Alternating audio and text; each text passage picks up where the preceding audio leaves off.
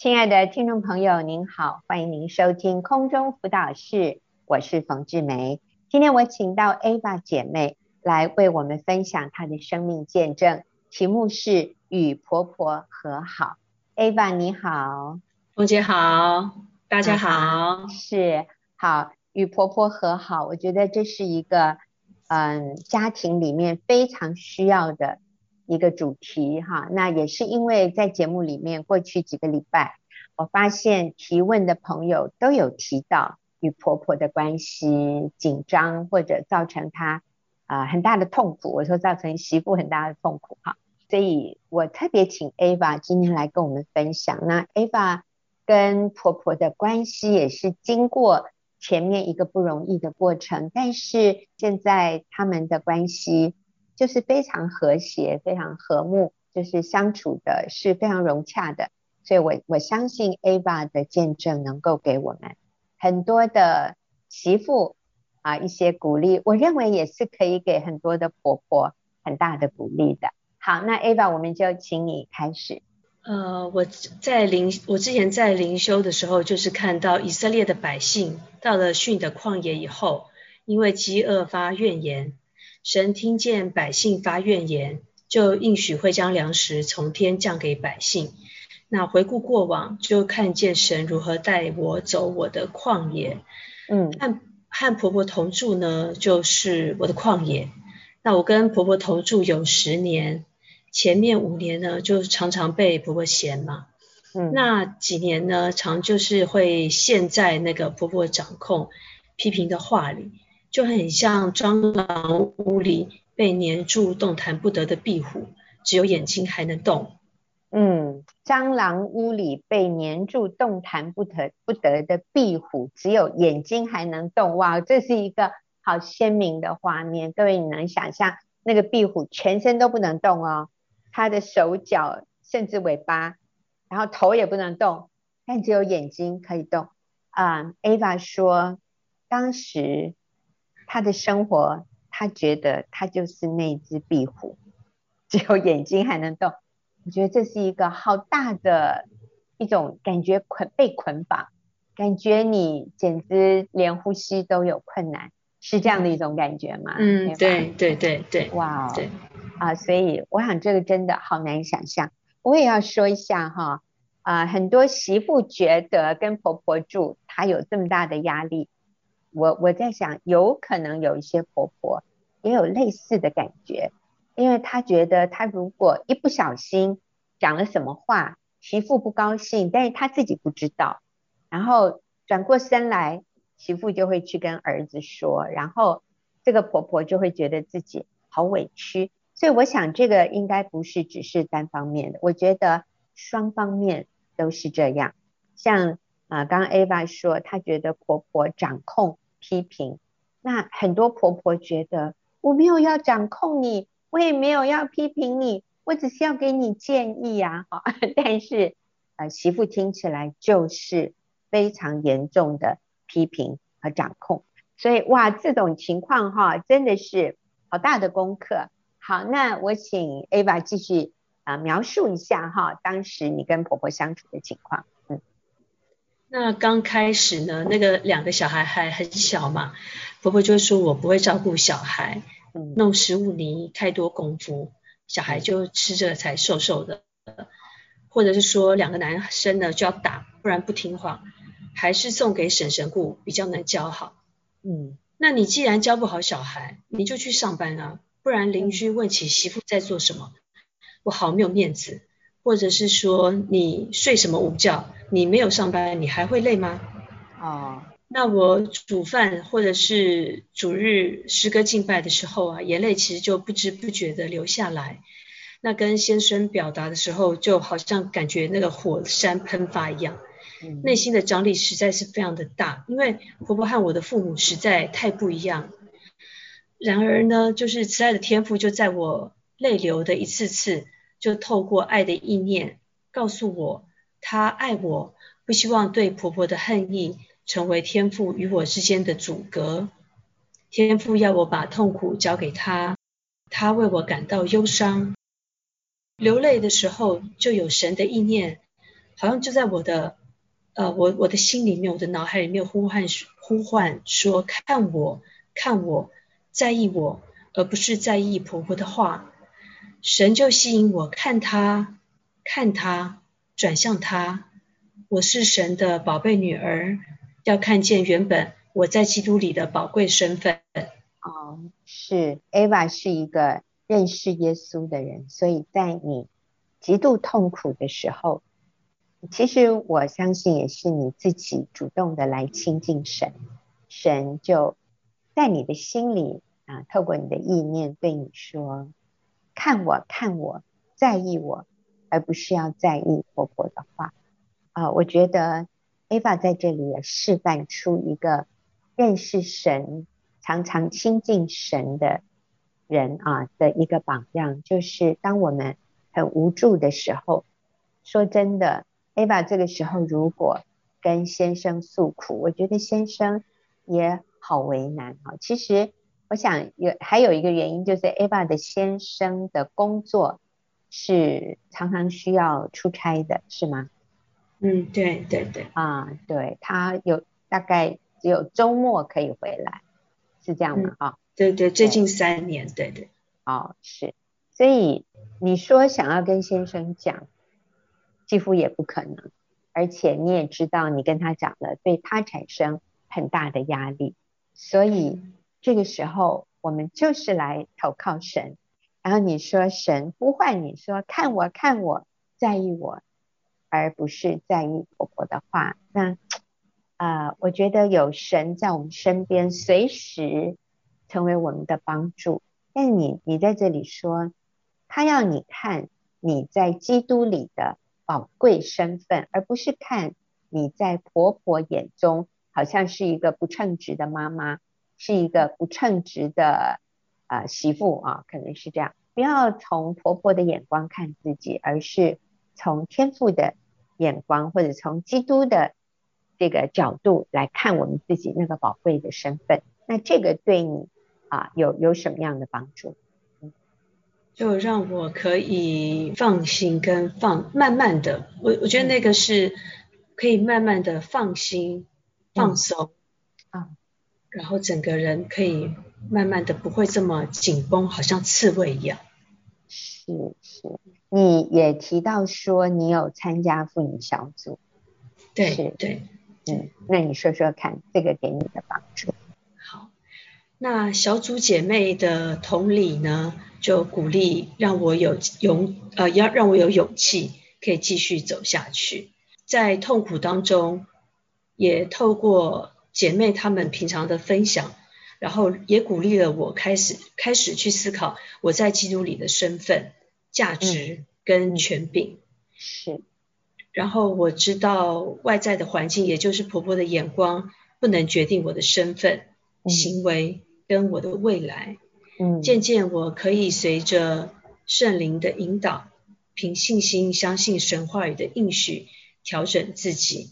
然后也在，我也常常听到姐妹分享他们的呃生活上面的挑战当中，也学习到可以有健康的界限，来活出爱的眼光跟盼望。嗯好，你提到健康的界限这个字哈，我想很多人对于健康的界限的定义啊，不是那么了解。你可不可以简单的说一下，在这里健康的界限是什么意思？你跟婆婆之间可以有健康的界限，这是什么意思？健康的界限就是，其实我对于就是从婆婆那边所有的我所感受到的，我我其实是要为我自己的情绪来负责的，而且我是。哦可以去改变我自己的，因为那个健康界限就是，如果我一直想的是他，然后我是一直有受害者的这种心情，嗯，嗯，我就很想，我就会把他当成我的敌人呐、啊。其实真实的讲，就是真的就是去对付他。嗯、可是、嗯，对，或者是他一进厨房，然后我就觉得你又来了，然后我我就觉得我是受害者嘛，对不对？嗯、所以我就会想要去抵挡他。可是，慢慢那个健康界限，就是因为我明白，我只能，这其实我花很长的时间，我才体会到，我才发觉说，其实我是可以改变我自己，我我可以改变的，其实只有我自己，我是是，我根本没有办法改变他，所以那个健康的界限就是当我呃愿意负起我自己情绪的的这个责任，嗯、然后我知道我可以改变自己，嗯、那我就能够去面对我的婆婆这样子。真好，谢谢。我觉得 Eva 讲的把这个健康的界限讲的真清楚，就是我是可以改变，我要怎么回应婆婆的这些话语或者是行为。啊，其实是我的问题，我不是受害者。太好了，好，我们休息一会儿啊，等下继续回来听 Eva 的分享。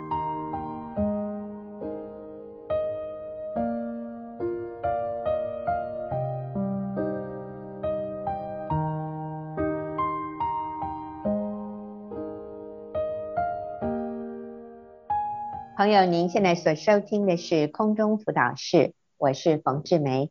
今天我请到 Eva 姐妹来跟我们分享她的生命故事，题目是与婆婆和好。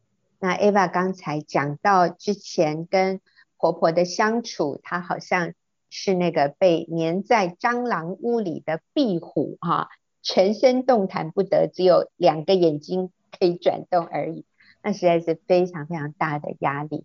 可是后来她发现，嗯，其实她不是受害者。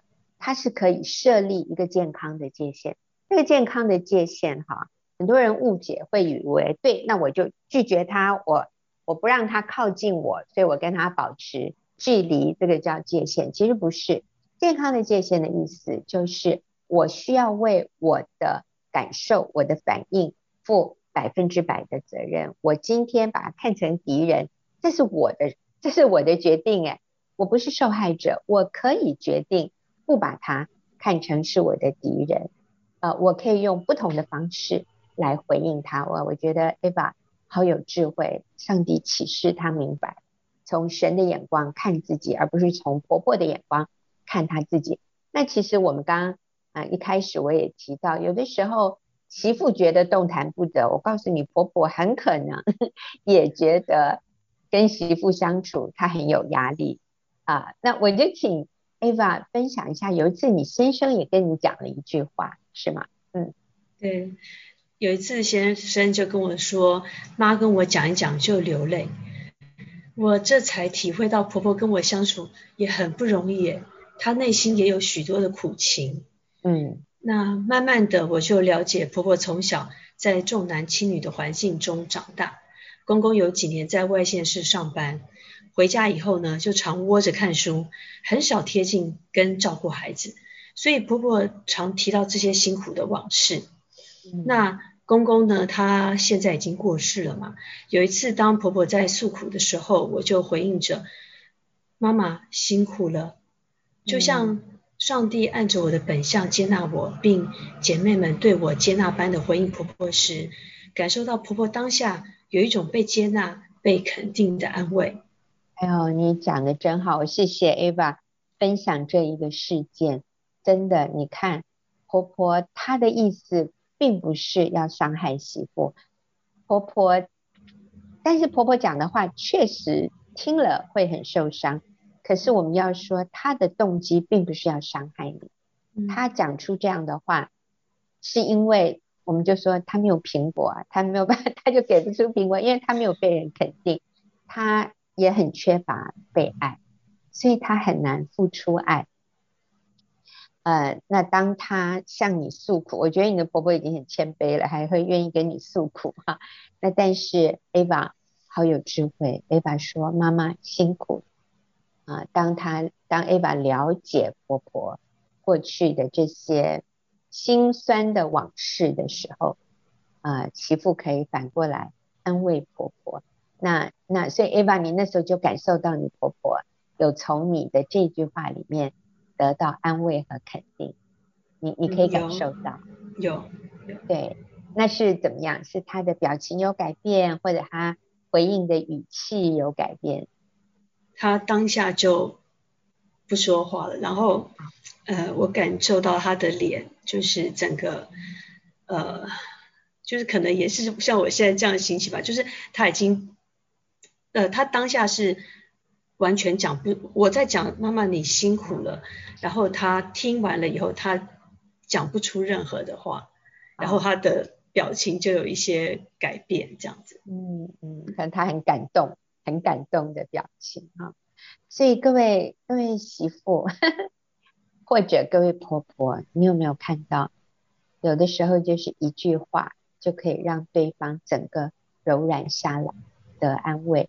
可能他要的就是这么一句话，有人了解，有人同理啊，这句话好有力量哦，就是你辛苦了。那那我想也是我们心里真的能够同理对方，对方。能够感受得到。好，那接着婆婆还有一连串的改变呢。Ava 继续告诉我们。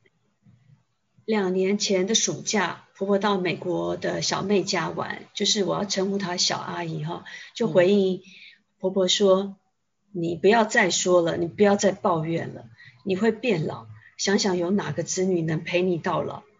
那回国以后呢，婆婆在转述给我听的时候。他就说还是大儿子跟大媳妇好，就指我跟先生。那当下我心里呢，一则觉得被肯定，那后来渐渐就感受到婆婆对我的尊重跟不再那么掌控，所以我就可以越来越放松。嗯嗯。那我回顾的时候呢，看见过去我只想，我其实只想为自己活。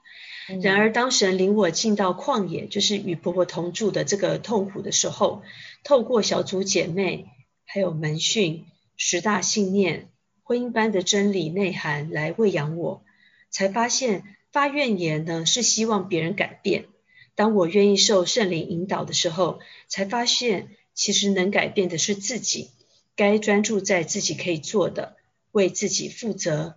我可以学习为别人活，而不再只是为自己活。那上帝呢？上帝想带以色列人出埃及，他降灾再降灾的目的，不是为了要灭掉埃及，而是盼望法老王能认识神。摩西透过这样的一次次对神认识越来越深，越来越多的信心，看见神的全权跟全能。透过我所经历的事。我对上帝的认识是什么呢？呃，有一次灵修的时候就读到一段话，说：如果你自觉为某事而生起易怒，要检视心中的怒气是否有罪的成分。你的怒气是否变成了苦毒？怒气是否让你对人的态度没有基督的馨香之气，甚至说起别人的闲言闲语？怒气是否使你为自己不敬虔的态度找借口？愤怒是否阻止你在言语上来表达爱和宽容，也阻碍你仿效基督呢？你一定要审查自己内心的怒气，求神除去你因怒气所产生的一切罪恶态度。很感谢神，一次次来寻求神的时候，耶和华从没有离弃我，反而透过一次次安慰、一次次调整的眼光，帮助我能在真理的爱中学习依靠神。明白神是我一切需要的源头。现在和婆婆厨房擦身而过，不再有不舒服的感觉。感谢神的爱，如风吹进我与婆婆的心。啊，好感动哦！是以前是那个动弹不得的壁虎啊，现在是。啊、呃，有如呃，感觉到如春风吹进我与婆婆的心，就是啊、呃，跟婆婆在一起的时候，那个感觉是正面的，是舒服的，是轻松的，是自由的，不再像以前是觉得很受伤，觉得自己是受害者。那我觉得刚才 Ava 呃说她在灵修读到的一段话哈，里面其中有一句，我觉得对我。也是一个非常重要的提醒，就是你的怒气是否变成了苦毒？怒气是否让你对人的态度没有基督的馨香之气，甚至说起别人的闲言闲语？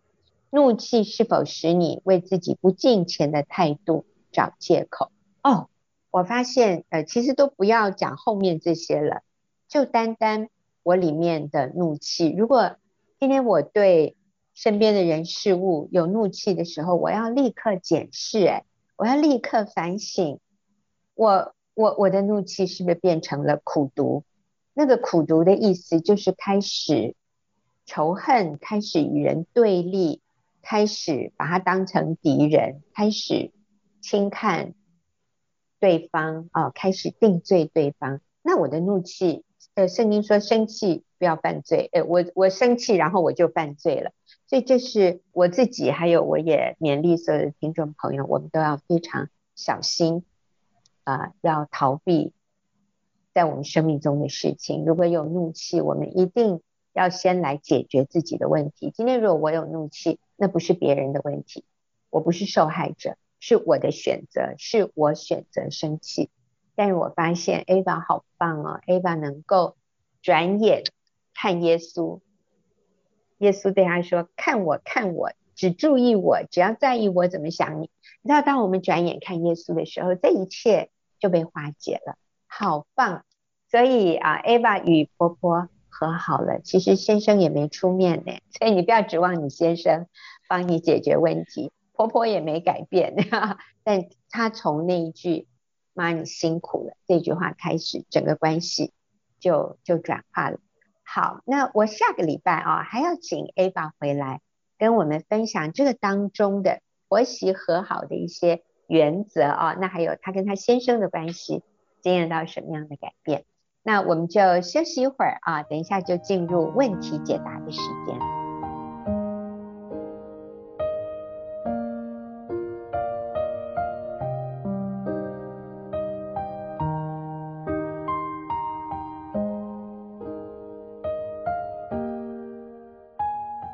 朋友，您现在所收听的是空中辅导室，我是冯志梅。进入我们问题解答的时间，今天我特别请到我们台中的组长陈梦勋、梦勋姐妹和我一起在这里回答问题。那因为我们就是做网络的连线哈，所以现在比较方便。梦勋你好，冯姐你好，呃，线上的听众朋友您好。啊，那今天我们要回答的第一个问题是一位女士。他写信进来，他其实问了两个问题。嗯、那他的第一个问题是：先生因为个性关系无法稳定在一家公司，常常失业，太太可以去上班稳定家计吗？好，所以我看到这位姐妹，她心里觉得先生常常失业啊，她里面可能比较没有安全感啊，而且我想她应该是有。经济能力的他，他应该是可以找到工作的。所以在这样的一个情况下啊，而且我也知道他的小孩已经是青少年了。那孟勋，你会怎么样建议鼓励他呢？呃，首先，真的当我看到这个提问的时候，我真的为这个太太感到好开心，因为她一定是很想在家继续呃照顾她的孩子，所以她才会来提问这个问题，觉得。是不是有些不妥的地方？他应该出去才对。那我我真的很肯定他，就是很愿意付代价在全职妈妈的这一块。那只是因为呢，经济来源的疑虑，所以呃，现在您一定对这个角色有一些信心的动摇。但是我真的是知道你愿意继续在家里，呃，就是跟你的青少年孩子在一起。那我也要说，青少年其实是这个阶段他人生的阶段非常重要的一个阶段。我鼓励你继续陪伴他，因为这真的是太好的阶段了。嗯嗯，其实孟勋哈，像你刚讲的说，因为你的孩子已经青少年，你他更需要你在家里陪他。但是我发现，嗯，现在很多人的想法嗯不是这样，呃，很多人会认为说，对孩子小的时候，我在家里做全职妈妈，这个有道理。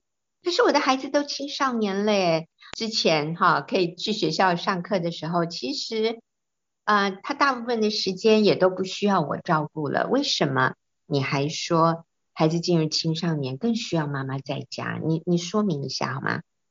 嗯，其实我自己的孩子已经成年了，都三十一岁了。可是，在他们青少年的时候，我仍然委身在跟他们在一起。我发现。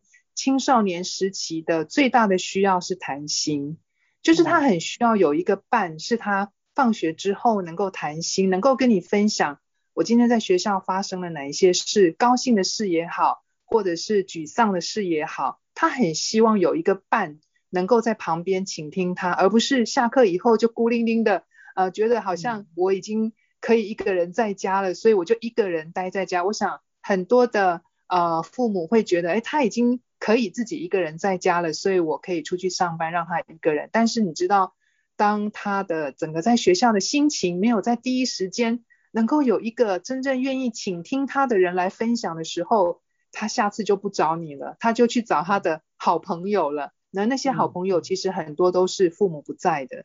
好，所以呃，我很开心，就是我自己清楚知道，以前我也以为啊，孩子真的大了，我就可以再出去了。后来我发现他的需要比以前小时候更多。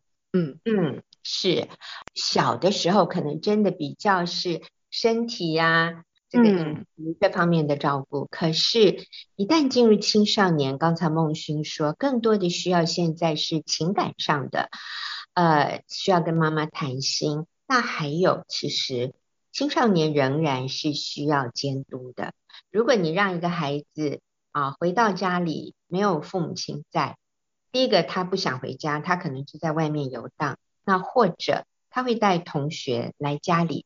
其实一群青少年在一起，他们是非常需要有成年人在旁边监督的。或者他回到家，他知道家里有人等着他，家里有食物预备好。呃，这个对他的心灵、心理的稳定力这个部分是很重要的。所以，其实青少年时期孩子仍然非常需要啊、妈妈在家专心用心的照顾家庭。好，那但是这个姐妹可能她有的比较是财务上的，她会觉得这样子收入不稳定，我好没有安全感哦，怎么办？嗯，所以我我也看到很感恩的是，在你的提问里面，我没有看到是你先生对这个有焦虑，所以我感到就是你先生可能他的焦虑没有像你这么大，你比较忧虑在经济上面的一个就是呃减减少啊或怎么样哈。那我想给给你一些真理上的一个鼓励，就是在提多书的二章四到五节。这里说，好指教少年妇人，爱丈夫，爱儿女，谨守贞洁，料理家务，待人有恩，顺服自己的丈夫，免得神的道理被毁谤。那我看到整段经文，重点在妻子，呃，是在家的，妻子的首要要务是在家稳定这个家，然后把外面的经济啊、呃、这方面的呃家计这方面的需要留给先生来负责。那这个家就会井然有序，这个家就在一个男人的呃，就是是头的下面就井然有序。所以呃，我真的要说，呃，如果我们自己有担忧的部分，其实我们要知道那个安全感的来源，经济安全感的来源，呃，又又要在神的上面，对，我们要要知道是神给我们这个安全感的来源。是，如果我们把安全感建立在我们有多少存款或者有多少收入上面。真的好像永远不够哦，啊，那还有另外一个，我也请这位姐妹考虑的，就是真的有的时候，女人就出来代替丈夫的这个养家的责任的时候，这个男人就会更退缩，更不需要去面对他自己的问题。你前面有提到说，因为他个性上的问题。他没有办法稳定在一家公司，那我想个性上面的这个问题也必须你先生愿意自己来面对啊。哎，那至于说无法稳定在一家公司，呃，我最近听到一个比较年轻的啊三十多岁的一个一个男男士啊，他说，其实这个是现在这个时代跟以前。有一个很不一样的地方，就是换工作、换跑道，其实是一个潮流啊。他说，他说是一个 trend，trend 的意思就是这是一个趋势或者是一种潮流。嗯、呃，现在的人你要说好好稳定在一个公司很多年，其实这样的情况是越来越。越少了，那跟我们比较传统的那个年代的观念比较不一样。就是留在一个地方就稳定，就不要再换了哈。但是我们发现，嗯，在这个时代，好像换工作呀、换跑道啊，是很是越来越被人接受，越来越平常。我我也不敢说这个是好还是不好，但是我要说，其实蛮多人是这样的。所以其实我们在帮助一些父母亲学习接纳他的孩子，不是一个工作啊做到老啊，甚至很多年轻人想要自己创业。呃，我们在帮助父母亲要接纳下一代，这样啊，我想很多妻子也要学习接纳丈夫，他目前的情况就是他会换工作。那我想这个也对我们妻子是一个考验，就是我愿不愿意真的把我的安全感建立在神身上。那你先生个性的部分，我想你是最能够影响他的人。我想他很需要被信任，他需要被同理。他面对工作，他面对与人相处，他可能压力非常大。所以我想，你对他的肯定、鼓励和信任，会是他非常大的一个去改变的动力和那个呃力量的来源。那反而你跳出来啊、去取代他的这样的角色。好像又再一次否定了他的价值，否定了他能够养家活口的这样的一个能力。所以我想啊，是不是要出来找一份工作？我就鼓励你三思啊，想一想刚才孟勋讲的。第一个，其实你的家庭里的孩子还非常需要你。然后第二，我们是不是愿意把安全感，还有我们的价值感啊，建立在神身上，而不是在外表的我收入多少这些的事情上。好，我们休息一会儿，等下继续回来呃回答第二个问题。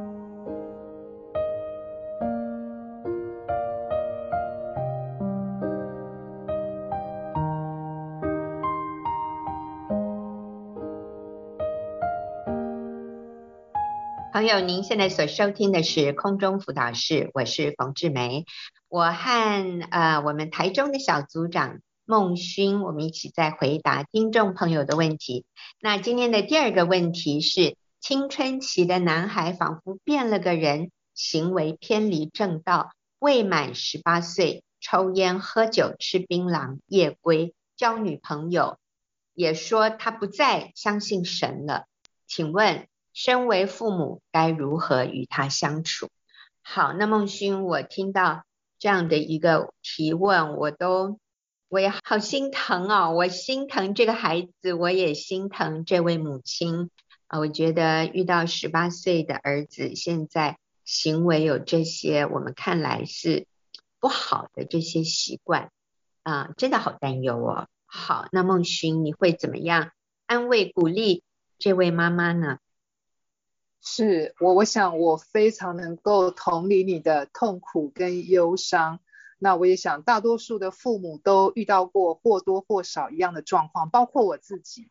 那、嗯、呃，甚至有些父母都是教会的小组长，孩子还是远离神，或者是有一些行为的偏差。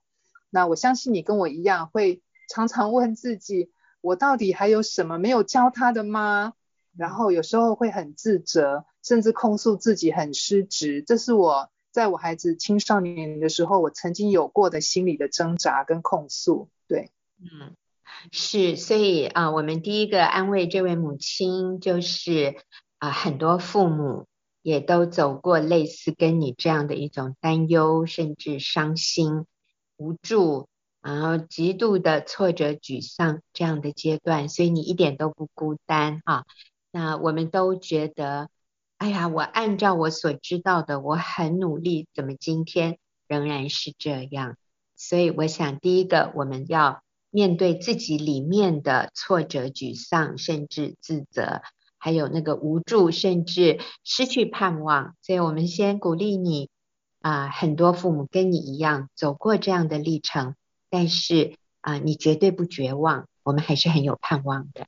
好，那孟勋继续。哎，嗯，对，那我走过的那一段蛮长的一段时间，现在我的孩子都已经成年，都在上班了，所以呃，我可以给一点我自己小小走过的建议，就是第一个是呃抓住机会，真的是抓住机会，因为呃青少年像这样的有行为偏差的孩子，他很不想跟大人讲话，对，所以我们需要抓住他愿意跟我们讲话的机会，我们要放下手边的事来陪伴，就是放下，然后更多的陪伴。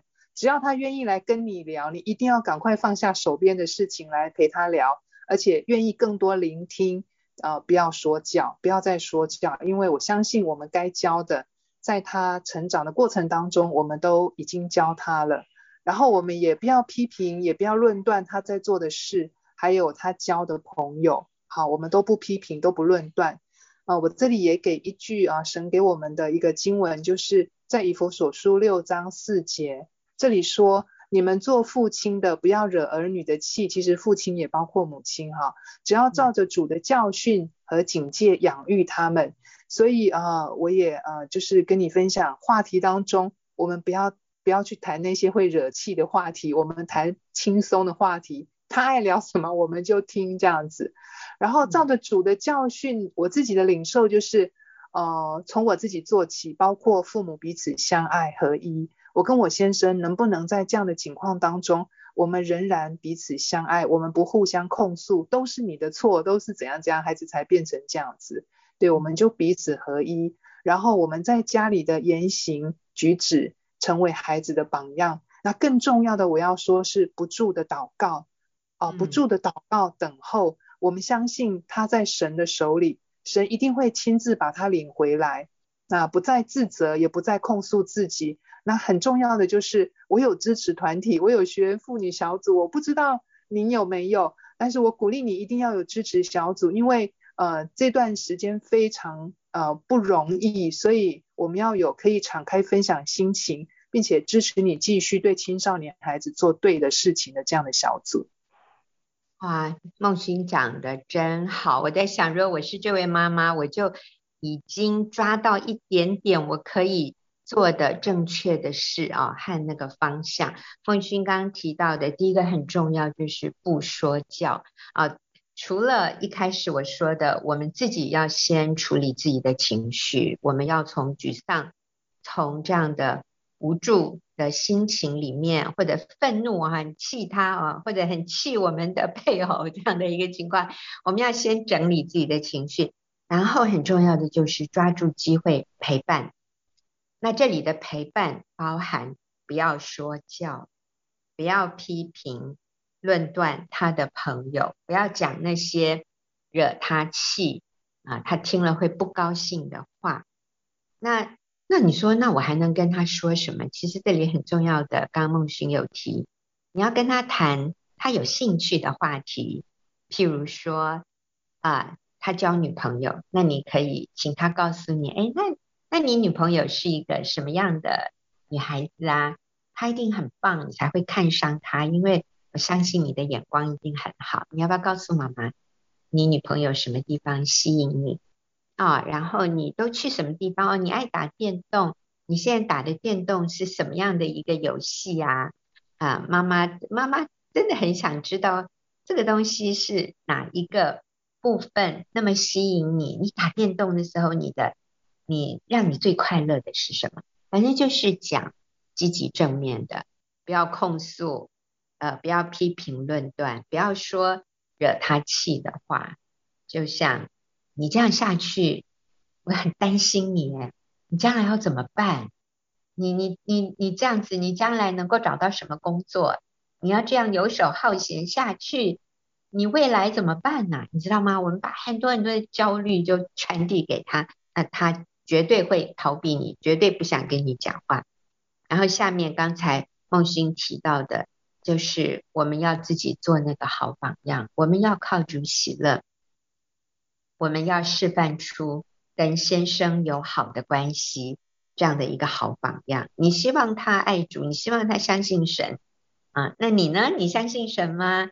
那我们如果真的相信神，我们应该是可以把忧虑卸给神的。我们如果真的相信神，我们是可以靠主喜乐的，而不是靠孩子喜乐，不是靠环境喜乐。如果我真的相信神，我是可以去仰慕敬重我的丈夫，而不是不断的焦虑忧虑啊。因为我看这位姐妹嗯，问这个问题的背后其实是很多的担忧。那如果我们真的相信神，我们示范出一个信靠神的生命榜样，就是我们一无挂虑，你知道，只要把我们心里的忧虑卸给神，然后将我们所要的告诉神啊，透过呃祷告、祈求和感谢，将我们所要的告诉神。然后刚才孟寻最后一个提到的就是为你的孩子祷告，那真的这是我们最后的一个法宝啊。还有他说参加一个。你能够信任的、敞开的小组。好，那我想孟勋还有最后一个提醒，就是一个母亲需要去分辨一个什么重要的观念呢？哦，就是追求独立其实跟叛逆是不同，因为看到您您写的那些内容哈，那看起来像叛逆的行为，对，但其实呃，在青少年要成为成年之前，会有一段要追求独立的阶段。那可能会透过各方面展现跟父母的不同，来展现他的独特性。那这是他成长的过程当中非常正常的状况。像我自己的女儿，她会染各种颜色的头发，而且剪头发剪到耳朵的上面，剪到耳上，然后又留金金黄色的头发。其实我就是一个很传统的、很保守的女性，所以我都黑头发，我也不会留这么短的头发。所以他会就是跟你很不一样，然后擦各式指甲油，各种颜色的指甲油，然后穿非常有个性的衣服。那我穿的都是就是很很很平常的居家服啊，所以他他就是要穿跟你是完全不太一样，就不一样的，要展展现他的独特性。那我想这都不是叛逆，所以我们要给予接纳。那更看重他的内在生命，过于看重这些外在的表现。那当我们能够接纳他的时候，我相信就会减少他的叛逆。接接纳他可以有的这些外在行为跟你的不一样，那我相信这就会减少很多的他的这些叛逆的行为。这是我的啊、呃、领受，对，嗯，是，所以我还是要说，除了犯罪犯法的事，我们不认同。啊、其他的我们就接纳，就尊重啊。啊，当然犯罪犯法的事，呃，我们我们需要表达。但是你说我真正把它用铁链绑在家，其实也是没有办法的。所以很多事情我们就啊、在这个阶段要学习信靠神。好，非常谢谢孟勋今天跟我们一起回答问题，也谢谢听众朋友的收听。我们下个礼拜再会。